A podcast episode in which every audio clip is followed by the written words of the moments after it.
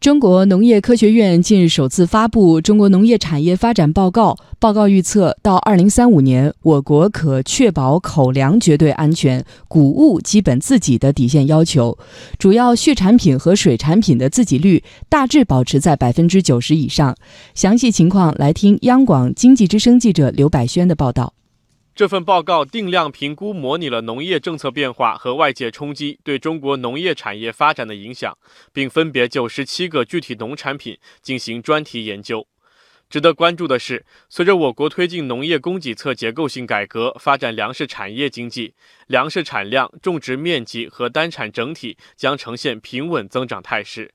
报告预测，到二零三五年，稻谷和小麦的产量分别约为两亿吨和一点二亿吨。随着我国居民收入水平，特别是农村居民收入水平的不断提高，未来畜产品和水产品的产量将持续增长。但随着居民猪肉消费逐渐饱和，猪肉产量在肉类总量中的比重将出现下降，禽肉和牛肉的比重上升明显。到二零三五年，猪肉自给率将降到约百分之九十五，牛肉和奶类自给率将分别回升到约百分之九十一和百分之七十三。从整体面上来看，报告认为，到二零三五年，我国可以确保口粮绝对安全、谷物基本自给的底线要求，主要畜产品和水产品的自给率大致保持在百分之九十以上。中国农业科学院农业经济与发展研究所研究员胡定环昨晚在接受央广经济之声采访时说，上面提到的绝对安全和基本自给，主要是针对我国农产品在未来的进口情况而确定的底线目标。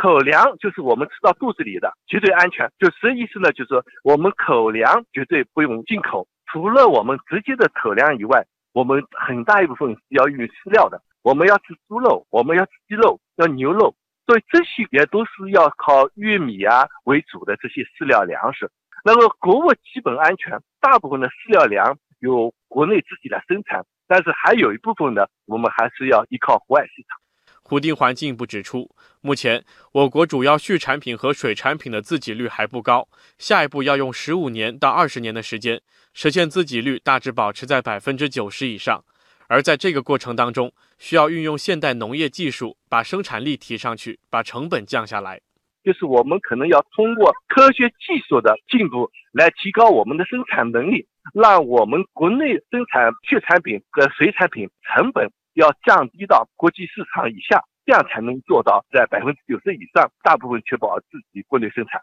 在资本市场上，农业板块也成为近期市场重点的关注领域。在股指持续低迷之际，农业板块表现出了较强的防御性特征。